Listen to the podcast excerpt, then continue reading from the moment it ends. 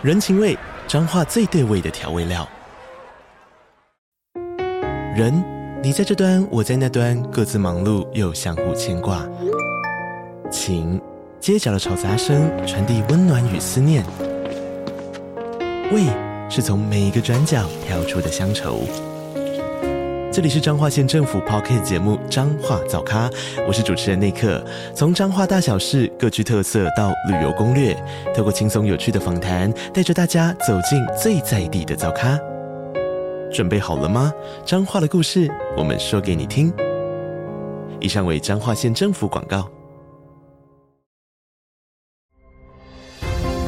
相信阅读，让你遇见更好的自己。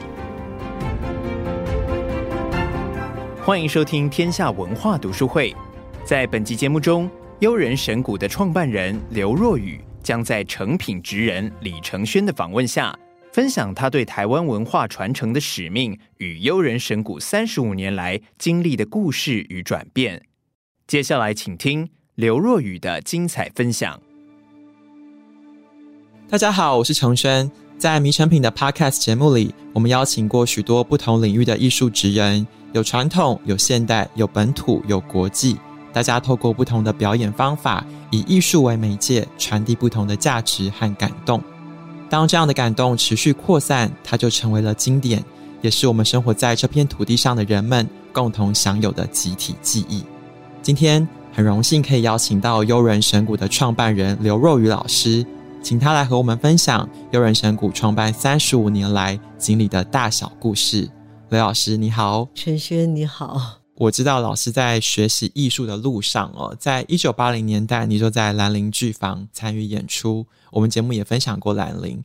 那到后来呢，你自己到美国去跟葛托夫斯基学习，在跟他交流学习的过程当中，他有请你去思考的是你自己的文化到底是什么？你不要当一个只是西化的华人。那经过了这一连串的学习跟摸索。我有一点点好奇，当时的那个格托夫斯基所带给你的启发，如何影响了现在的优？应该说，从我在兰陵那个时候感受到剧场这个场域对我个人的吸引，就引起了我对舞台演员的这个好奇。那个时候呢，听到我们的指导老师就是吴静吉博士，他提到了在国外，尤其是他从纽约回来，在蓝妈妈那里学习了现代的一个表演方法。那同时呢，在纽约这个大都会，有很多很多很棒的，像音乐剧啊、百老汇啊、外百老汇还有外外百老汇之类的，这样子一个了解，当然内在里面产生了一个憧憬吧。那我就一心就觉得我到纽约去念书，嗯，学表演、学戏剧。就在纽约大学念书这个过程当中啊，刚刚你提到的 Grotowski，他是我们的教授，邀请他到纽约大学。来给我们做一个演讲。虽然在出国之前，在兰陵的朋友们，大家也会研读 Grotowski 的书。他的书叫《Towards Poor Theater》，迈向质朴剧场，或者是迈向贫穷剧场。那当然，其意思是说，剧场真正最核心的、最重要的事情是人，意思是。人的力量、人的表达和人的传递本身就是剧场中的主体嘛，以至于如果这个主体的状态是不清楚的，但是反而有很多的布景啊、道具啊、灯光秀啊，他觉得是本末倒置。嗯，所以他所提出的 “towards poor theater” 的意思呢，是回到本质的意思，回到剧场上最有力量的事情，那就是人。所以去美国之前。阅读这本迈向直播剧场的这个书，就觉得这个人很奇特。他提出的这些观点，在那个时间的当下，对于表演界的人来说，一个是前卫，一个是很有张力的。那当然，到了纽约大学，可以亲身见到这位大师来这里演讲。这个演讲之后呢，他有一个甄选，太难得的机会了，所以我就赶快就去参加那个甄选。这个甄选呢，大概去了三百多个纽约大学的学生，只取了十二个人。我当时觉得太荣幸了，竟然可以上榜。结果等到去上课的时候呢，放眼一看，没有几个是真正的美国人，都是来自不同文化的人。嗯，他的那个单位叫 Objective Drama，客观剧场。所以这里面似乎呢有涵盖一个，就是说是一个如何我们从一个大的环境、大的文化系统来看一个客观型的剧场表演艺术。嗯，Grotowski 他在那个时候。他所提倡的表演方法是让剧场回到人的力量，所以当我们回到人的力量的时候呢，那个人他要如何能够站在舞台上？我们在舞台上的时候呢，并不是你一般的人，你今天照着我们的日常生活吃喝拉撒睡，你就直接到舞台上，你就可以成为人们眼光可以被吸引的，从你身上得到感动的这样子的一个状态的时候，就表示这个人。要能够站在那里，他要有所本事。那这个本事呢，不同的文化、不同的时代和不同的艺术的业别，它也有不同。在这里面呢，当他提到我们来自于我们自己文化的时候呢，他会先问你从小你听到的歌，我们听到的歌一定是小时候歌谣嘛。歌谣都是在文化当中流传出来的，这些歌谣呢，一定跟这个大环境它的一个演变有关。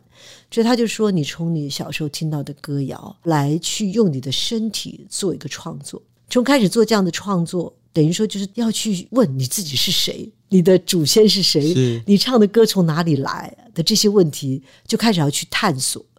那就在这样探索中，他叫我们做这样的一个小作品的时候呢，我第一次做的一个作品呢，我用了陆游的《钗头凤》，结果他说了那句话：“你是个西化的中国人。”当然，我觉得说我也是用的这个是《钗头凤》啊，我用的是首古词啊什么。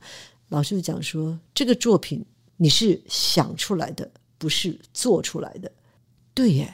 我坐在餐桌上，画着我自己怎么走位，画着我自己该怎么做。然后呢，这个故事是什么？我就顺着那个歌就这样子在做。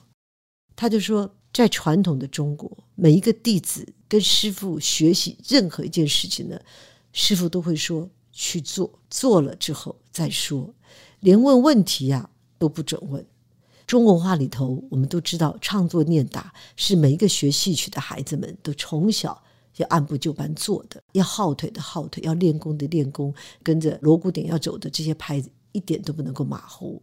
那这些事情是从做中才能够得到的成果。然后呢，他就讲说，在中国，在台湾，现在相关到的这样的学习机会越来越少，在我们自己的这个文化当中。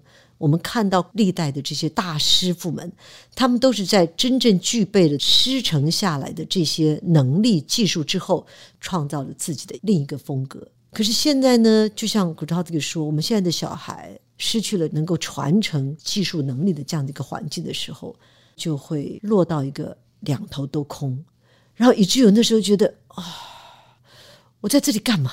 我自己的家里一大堆事情我都还没有搞清楚呢，然后到这边被。一个外国老师给点出来，也就是说，Grotowski 他对我来说，不管他教的东西是什么，但这一句话，你是个西化的中国人，但是同时又是落到两头空，那一点开始，我就觉得我应该好好的回家，对自己的文化，对自己曾经失去的那个能够传承到自己文化，能够累积技术、累积功夫的那样子的过程当中。我觉得我得从头来，所以我就说一句说：我要回家重新长大。其实那个时候，他等于点醒了你一个问题的意识。然后，老师你回到了台湾之后，其实你就开始去寻找答案的这个旅程。是，那这个过程其实很漫长，因为要不断的摸索跟不断的学习，去补足那些你说你小时候错过的东西。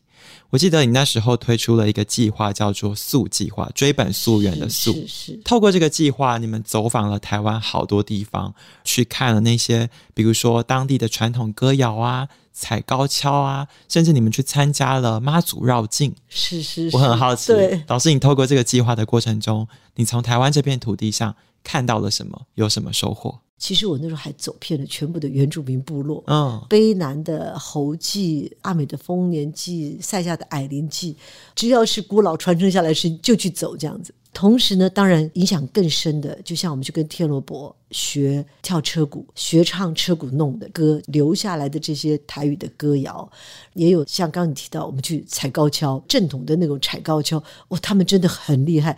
那时候我们跟着高跷队，他们真的一米高的这样子高跷，可以站在上面跑步这样子。还有呢，八家将都学了。为什么？因为在庙会的这个活动里面，都是古老的师傅们传下来的，而且他们也跟表演有关系。我们也去学布袋戏、歌仔戏。那后来当然我们就偏重在学了天罗伯的车鼓弄。哎，天罗伯是吃住全部都免费哎！啊，有大学生来跟我学，开玩笑，他觉得这个是不可思议的。在那个时候，十几个人呢，一住就住一个月。吃住都在他们家里面，然后呢，每天就是教你跳车鼓，教你唱车鼓弄。那我们回来之后呢，就把它编著我们的作品里面。其实这个影响到像后来那金枝颜色的王荣玉，嗯，他就是那个时候跟着吴天罗学的时候，唱得很好，身体动作也做得很好。还有那时候跟我们在学的一个女孩叫邱秋慧，她现在是。歌仔戏的老师，已经变成学到最后就专攻歌仔戏，所以那些年轻人在那个事情之前，他们都不会去对自己的文化做探讨跟研究。也就是说，我真的做了一件事情，叫做我想重新长大这件事，也带动了一些那时候的年轻人，大家一起重新长大。这件事情是我在台湾出生成长。到国外留学回来之后，我终于踏在自己的土地上的最关键的时期。我记得那个时期，我们做了一段时间之后，有一次我们在做一个座谈，然后就我就聊到我们现在到四处各地啊，这样子做说计划，然后就有一个女孩子就说：“我觉得我哪里都去不了，因为她也是眷村长大。”她就说：“我连去买个菜，他们说台语我都听不懂。”哎，我心里想。天罗不说台语，我也听不懂啊。可是我很开心呐、啊，在他们家待了一整个月啊。回来的作品，王瑞他们台语很好，就让他们演呐、啊。我当导演呐、啊，我就跟他说：山不过来，你要去救山，你自己要去接近这个环境，你就成为这里的人。这样子，嗯。所以我说那个时候才知道，原来文化不是没有，而是你有没有真正的去接触。所以也就对。那个时候，古超斯基在讲说“你是个西化的中国人”的这句话里面，心里面至少觉得我做了我该做的事情。后来优人神鼓会云脚台湾也是这样，你就认识很多台湾地方上的各式的朋友，因为你走路来，大家对你都非常非常的照顾跟尊重。因为你是走路走到他的地方来的，然后就照顾你吃，帮你们找地方睡觉，所以我觉得这就是台湾的人情味，也是台湾传承下来要给台湾人的一个很珍贵的，这就是我们文化里面的这个部分，这样，嗯，是生活的文化，也是我们思想的文化。所以我那觉得啊，感谢古超斯基，他真的就是像个禅师一样，给了你一棒这样子，这个很重要。老师，你刚刚讲到“云脚台湾”啊，这“云脚”这个字其实也是刘老师算发明的，其实就是走路。是。那我印象很深刻，是你有说过，其实看一个悠人神鼓的表演者，他的功力呢，其实不是从他打鼓的时候看，从他一上台走路的样子，你就可以看得出来，因为你们要打坐、打拳，然后打鼓。是。我觉得刚才我们讲了好多在走啊，在动的这件事情，我们也许也可以聊一聊静下来的时候。悠人的人是怎么样去看见自己？我知道打坐这件事情对你们来说很重要，包括你之前跟黄志全老师一起到印度去学习打坐跟冥想，可不可以聊一聊那时候到底是一个怎么样的过程？现在透过打坐的时候，你真的能够看见自己，不管是走路啊、说话、吃饭的时候，要怎么样维持住那样的关照跟状态呢？这个。也跟 Gutowski 有关嗯 gatoski 他会法文、德文、意大利文、俄罗斯文，他好像会五六种语言这样。他就在不同的国家演说庄子跟老子。嗯他有一天拿着一个英文版的老子，在问我说：“什么老子第几章第几节讲到跟婴儿怎么样怎么样事情？”他说：“你知道这个的意思是什么？”我说：“嗯，我 赶快把他讲第几章第几节抄下来之后，他后面讲的我都不知道。然后其实真的很尴尬，因为我真的不知道。他就啊，爸不知道就算了这样。我想那是教科书，那个不是会去读的这样。可是你到了外国，被个老师说老子怎样怎样，我觉得赶快去 Chinatown 买一本老子重新读一读，然后就翻开那一章。就是专气致柔，能婴儿乎？这八个字是出现了，什么意思还是不知道。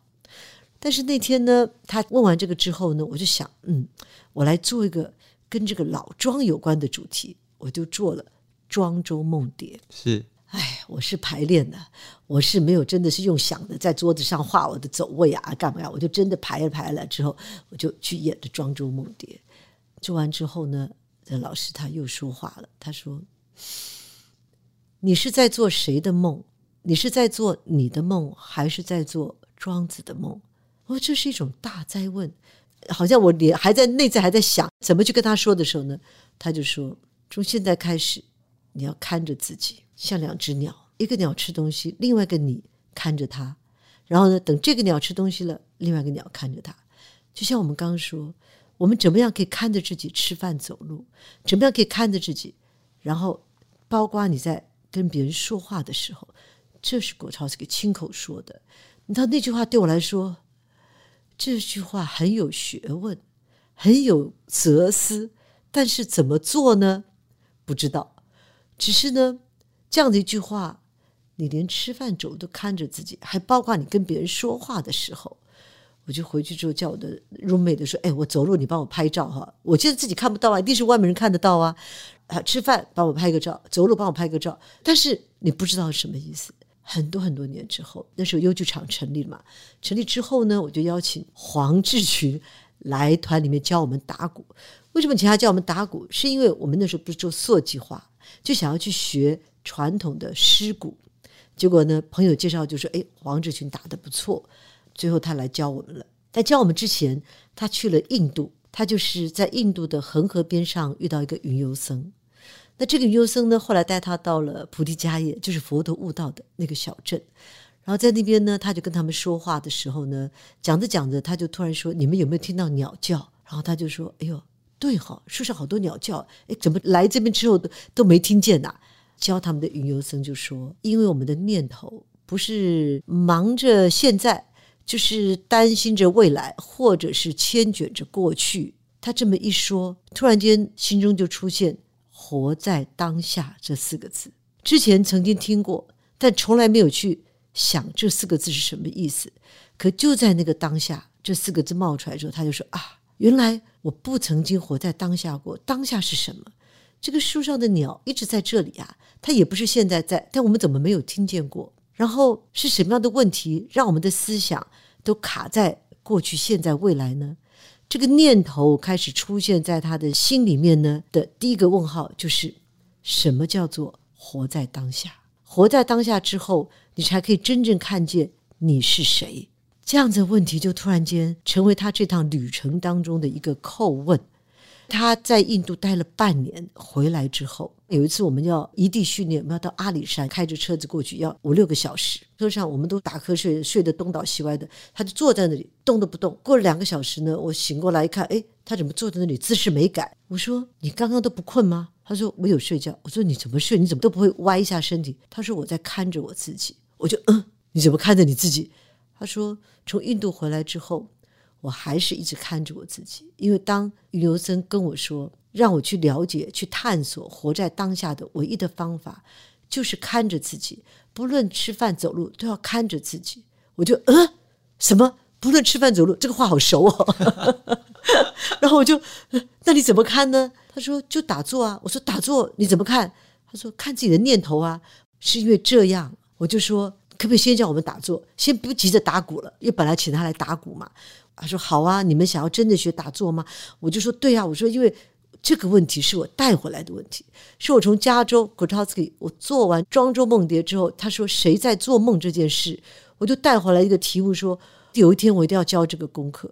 就这样，我们就在老泉山上，我做了三个月，一天做八个小时，除了午休中间休息。”然后就这样做着做着，这么长的时间之后，我们发现说，好像光一直做不行，还是得教点人打鼓，才开始教，又重新招了一批年轻人。可是我们就直接说，我们有一座山，在山上我们打鼓、打拳、打坐。打鼓就是原来塑计划要找的，打拳呢就是要回到那个师傅的传承的身体的力量里面。那当然还有下面一个。就是打坐，就是谁在做梦的这个解答，只是找到了解答的开门的人，但是答案还要自己去找，就是得先做，嗯，扎扎实实的做。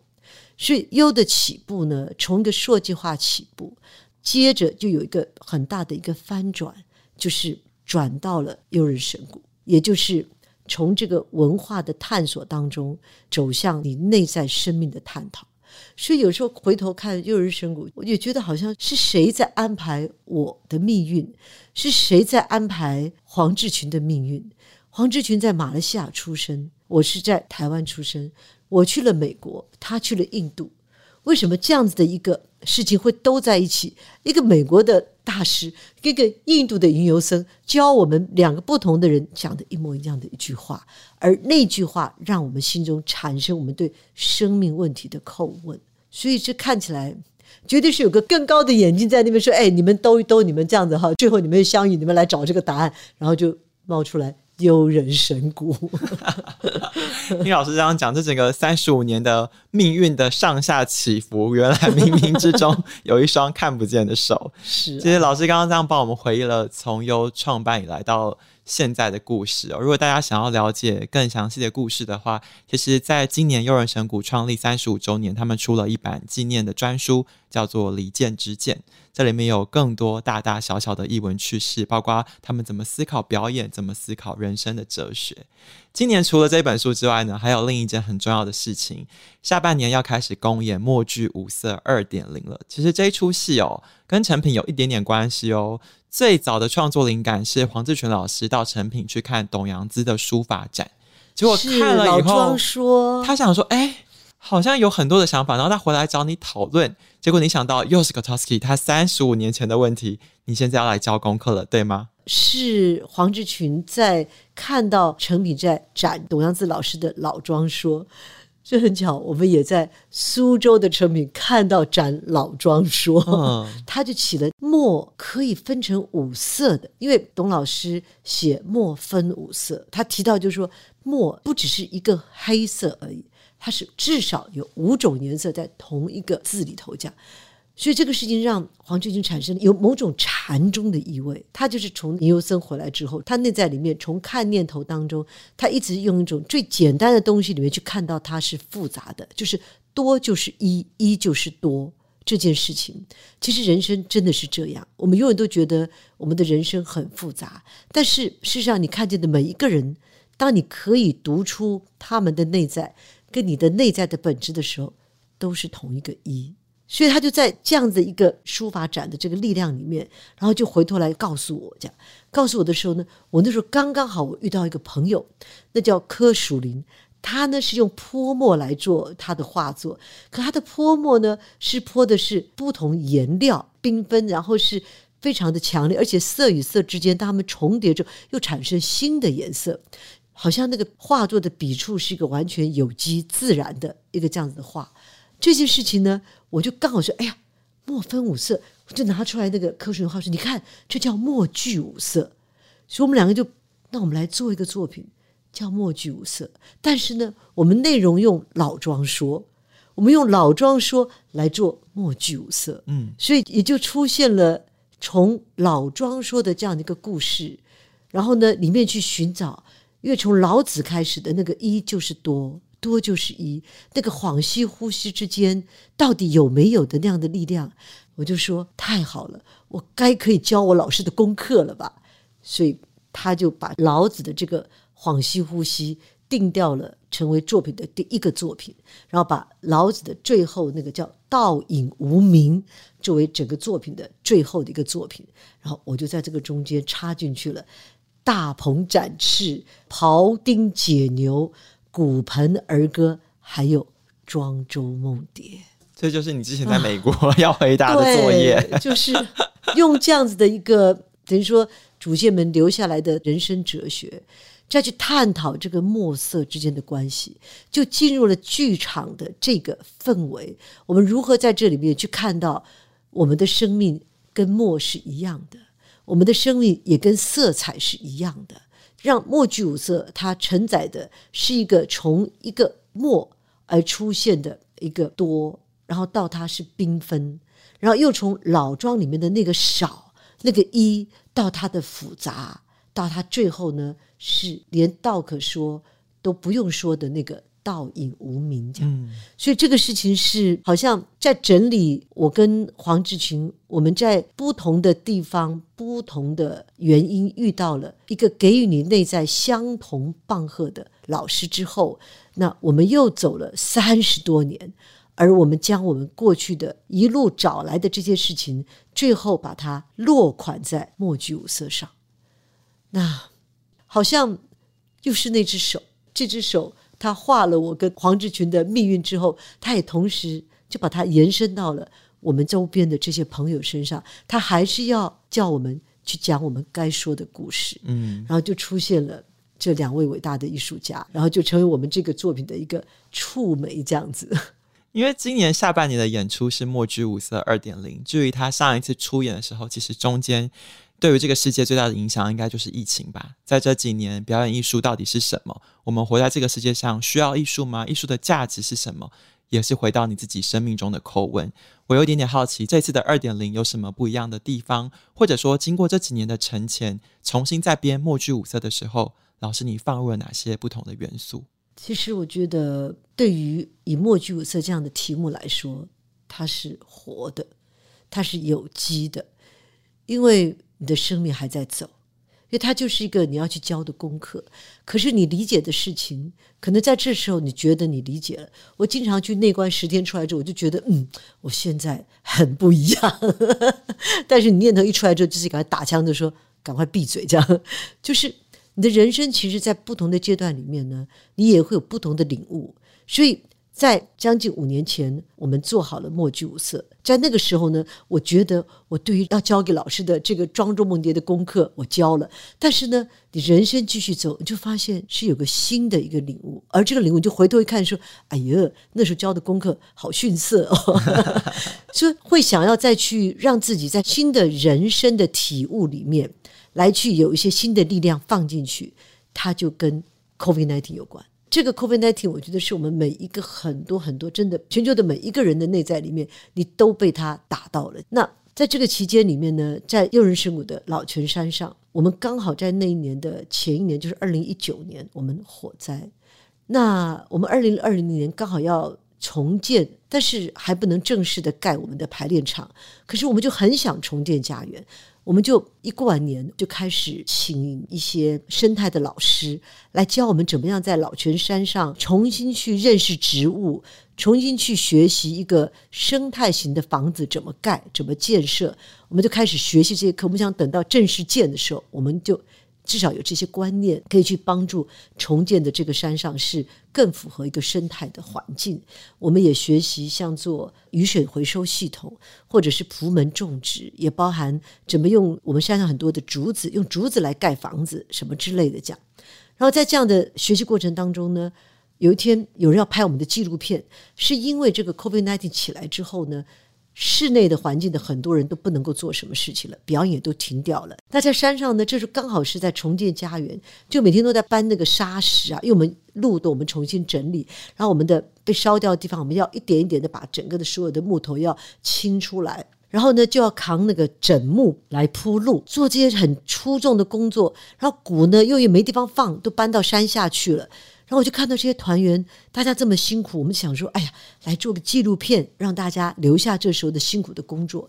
然后这时候他们就说，又因为 COVID-19 的状态，大家讲说，真的觉得前途茫茫哎，COVID-19 不知道什么时候会怎么样，演出都都取消了，鼓现在也搬到山下去了，不能每天打鼓，手是不是变硬了？很多的事情都是一个不稳定的、不安的。我就听着大家讲讲着讲着之后呢，然后我就想说：天哪，从来没有听过优的团员抱怨的。我们在团三十多年了，大家在打鼓、打拳又打坐的修行的身心里面，大家没有听过任何一个人对生命产生不安，对生活产生抱怨。怎么突然之间每个人都在抱怨这样子，都觉得未来是一个不稳定的状况？然后这时候呢，我就跟他们讲说。有听到一些朋友们啊，他们在分享，在大陆那个时候是封城的，一封城，有的人是被关在屋子里面就不能出来的。说完之后呢，他们又开始分享他们心情。他们说：“哎，我很想跟山说一声谢谢，好在有你们，我们现在可以工作。” 然后又说：“对，以前我们一直巡回演出都回不了家，我现在可以回家跟我老婆吃饭。” 就是说。人就是这样，你在某一个情况之下，你跟他们分享一些事情，他们也会马上觉得说，其实他们是幸运的。就是这些事情让我觉得说，我从来没有听过团员们说话，因为打鼓不用说话，打拳也不用说话，打坐更不可以说话，所以在山上不会说话，演出来的戏也是打鼓、打拳。当然，虽然不演打坐，但是都是很安静的走来走去的动作，也不会说话。可是我当我听到他们说话的时候，我突然觉得我们之间好像有某种距离突然间打开。你就突然觉得说，其实需要多一些语言在我们的团体里面。所以那时候我就想啊，是不是因为平常他们在山上工作，我们不说话的，早上上去工作，休息之后他们可能会讲话，但是他们不会大声讲话。然后我就想说，那我在作品里边说话好了。所以其实默剧五色的最最最大的改变就是。除了这个老子的部分很难加话，每一段庄子的部分我都加了语言，嗯，而就是让可以去感受到大鹏展翅里面，庄子要传递一个大鹏，它如何一展翅可以飞鹏飞九万里，然后那个小鸟呢，它再怎么飞就是九丈高，然后就掉下来这样子。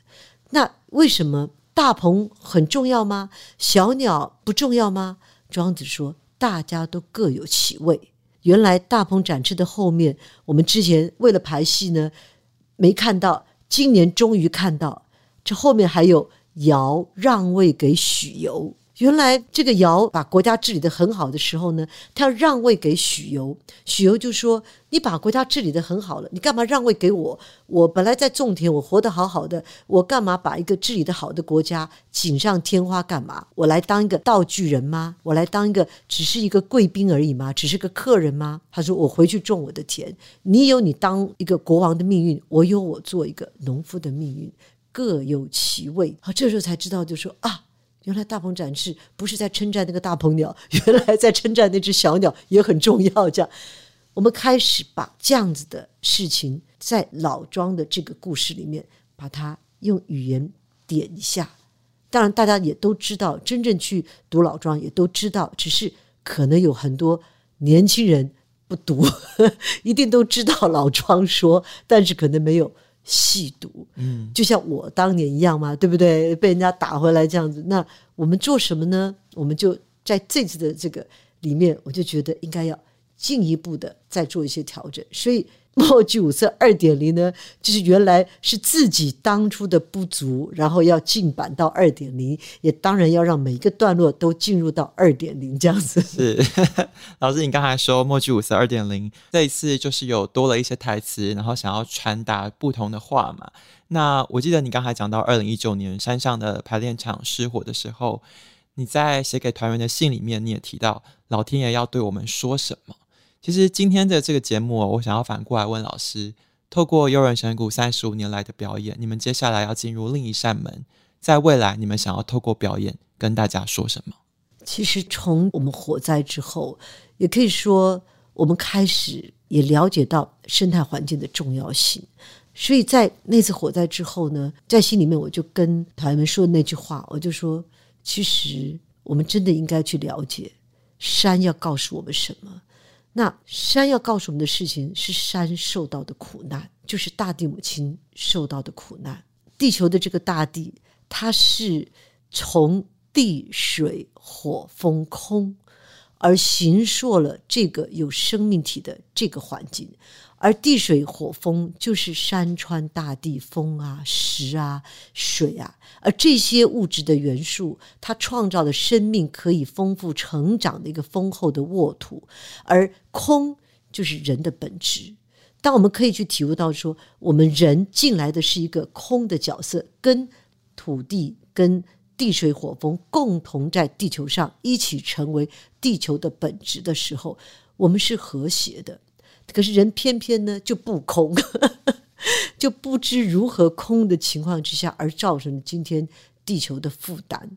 所以想要告诉团员的意思就是说，我们现在必须要从这个火灾，让我们去学习、去面对的，是我们如何去跟这个大地万物合一，回到我们的初衷，回到我们人类来到这个地球上，回到我们带着我们自己内在的空性，带着那个慈悲、那个爱，唯一降临到这个地方，我们所具备的那个一，我们从空而来，但是我们内在升起的第一个有，就是爱。我们用这个爱来跟地球母亲的地水火风共同相处，创造这个万物，而不是用你的一生二，二生三，用你的分别的内在，用你的欲望而去让这个地球越来越沉重。当然，这样子一个题目，也就是跟团员们说，火灾给我们的是一个棒喝。我说他用自焚给我们帮喝。其实有时候觉得，每次上山看到那个烧掉的那一块，然后看到山林还是存在，就只有排练场，因为树都保护着那个火，它的一边烧掉，我们那个树长得很大，另外一边呢还没有被烧掉，就后来又慢慢长回来。嗯，哇，你知道那个是真的觉得树的那种生命力，生命力有多强，然后就觉得我们很渺小，但是我们的野心太大。我们只要跟森林学习，只要跟大地学习，你跟任何一个大地母亲所原有的本质学习，那就是你放下自己，就是空的那个内在，而那个空就是让你跟大地母亲交融的那个你，这样子。所以，其实那封信是告诉大家说，是老天爷要告诉我们什么事情，它对我们来说不是一个损失，不是一个灾难，而是一个。机会，而是一个棒喝。那我们棒喝的醒是什么？是转身看到整个地球都在这样子的一个棒喝之中，不论是海啸，不论是地震，每一个都是棒喝。嗯，其实从老师你刚才分享你写给团员的信，然后到你分享墨菊五色二点零，他要传达的很多的想法跟价值，我就想到了你在《离间之间》的这本书里面，你提到。表演之于你呢，不是作品，而是一种生活方式。这种实践可以帮助自己了解想要了解的事，成为想要成为的人。对刘老师来说，舞台不是一个成就自己的地方，而是一个看见自己的机会。我觉得这对于进场看表演的观众来说，又何尝不是如此呢？希望透过今天的节目，大家可以一起从阅读和艺术之中看见自己。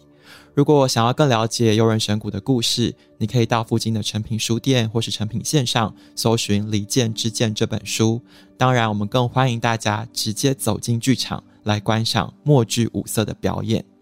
默剧五色今年九月呢会在台北国家戏剧院，十一月在台中国家歌剧院，十二月在高雄卫武营的国家艺术文化中心都会有不同场次的演出。详细的资讯大家可以参考我们这一集节目的资讯栏连接。如果大家有任何的问题或建议，欢迎到 Apple Podcast 留言告诉我们。谢谢大家的收听，也谢谢罗老师，我们下次见，拜拜，再见。感谢你收听天下文化读书会。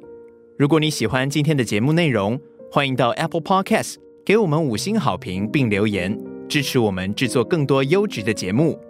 天下文化读书会，我们下次见。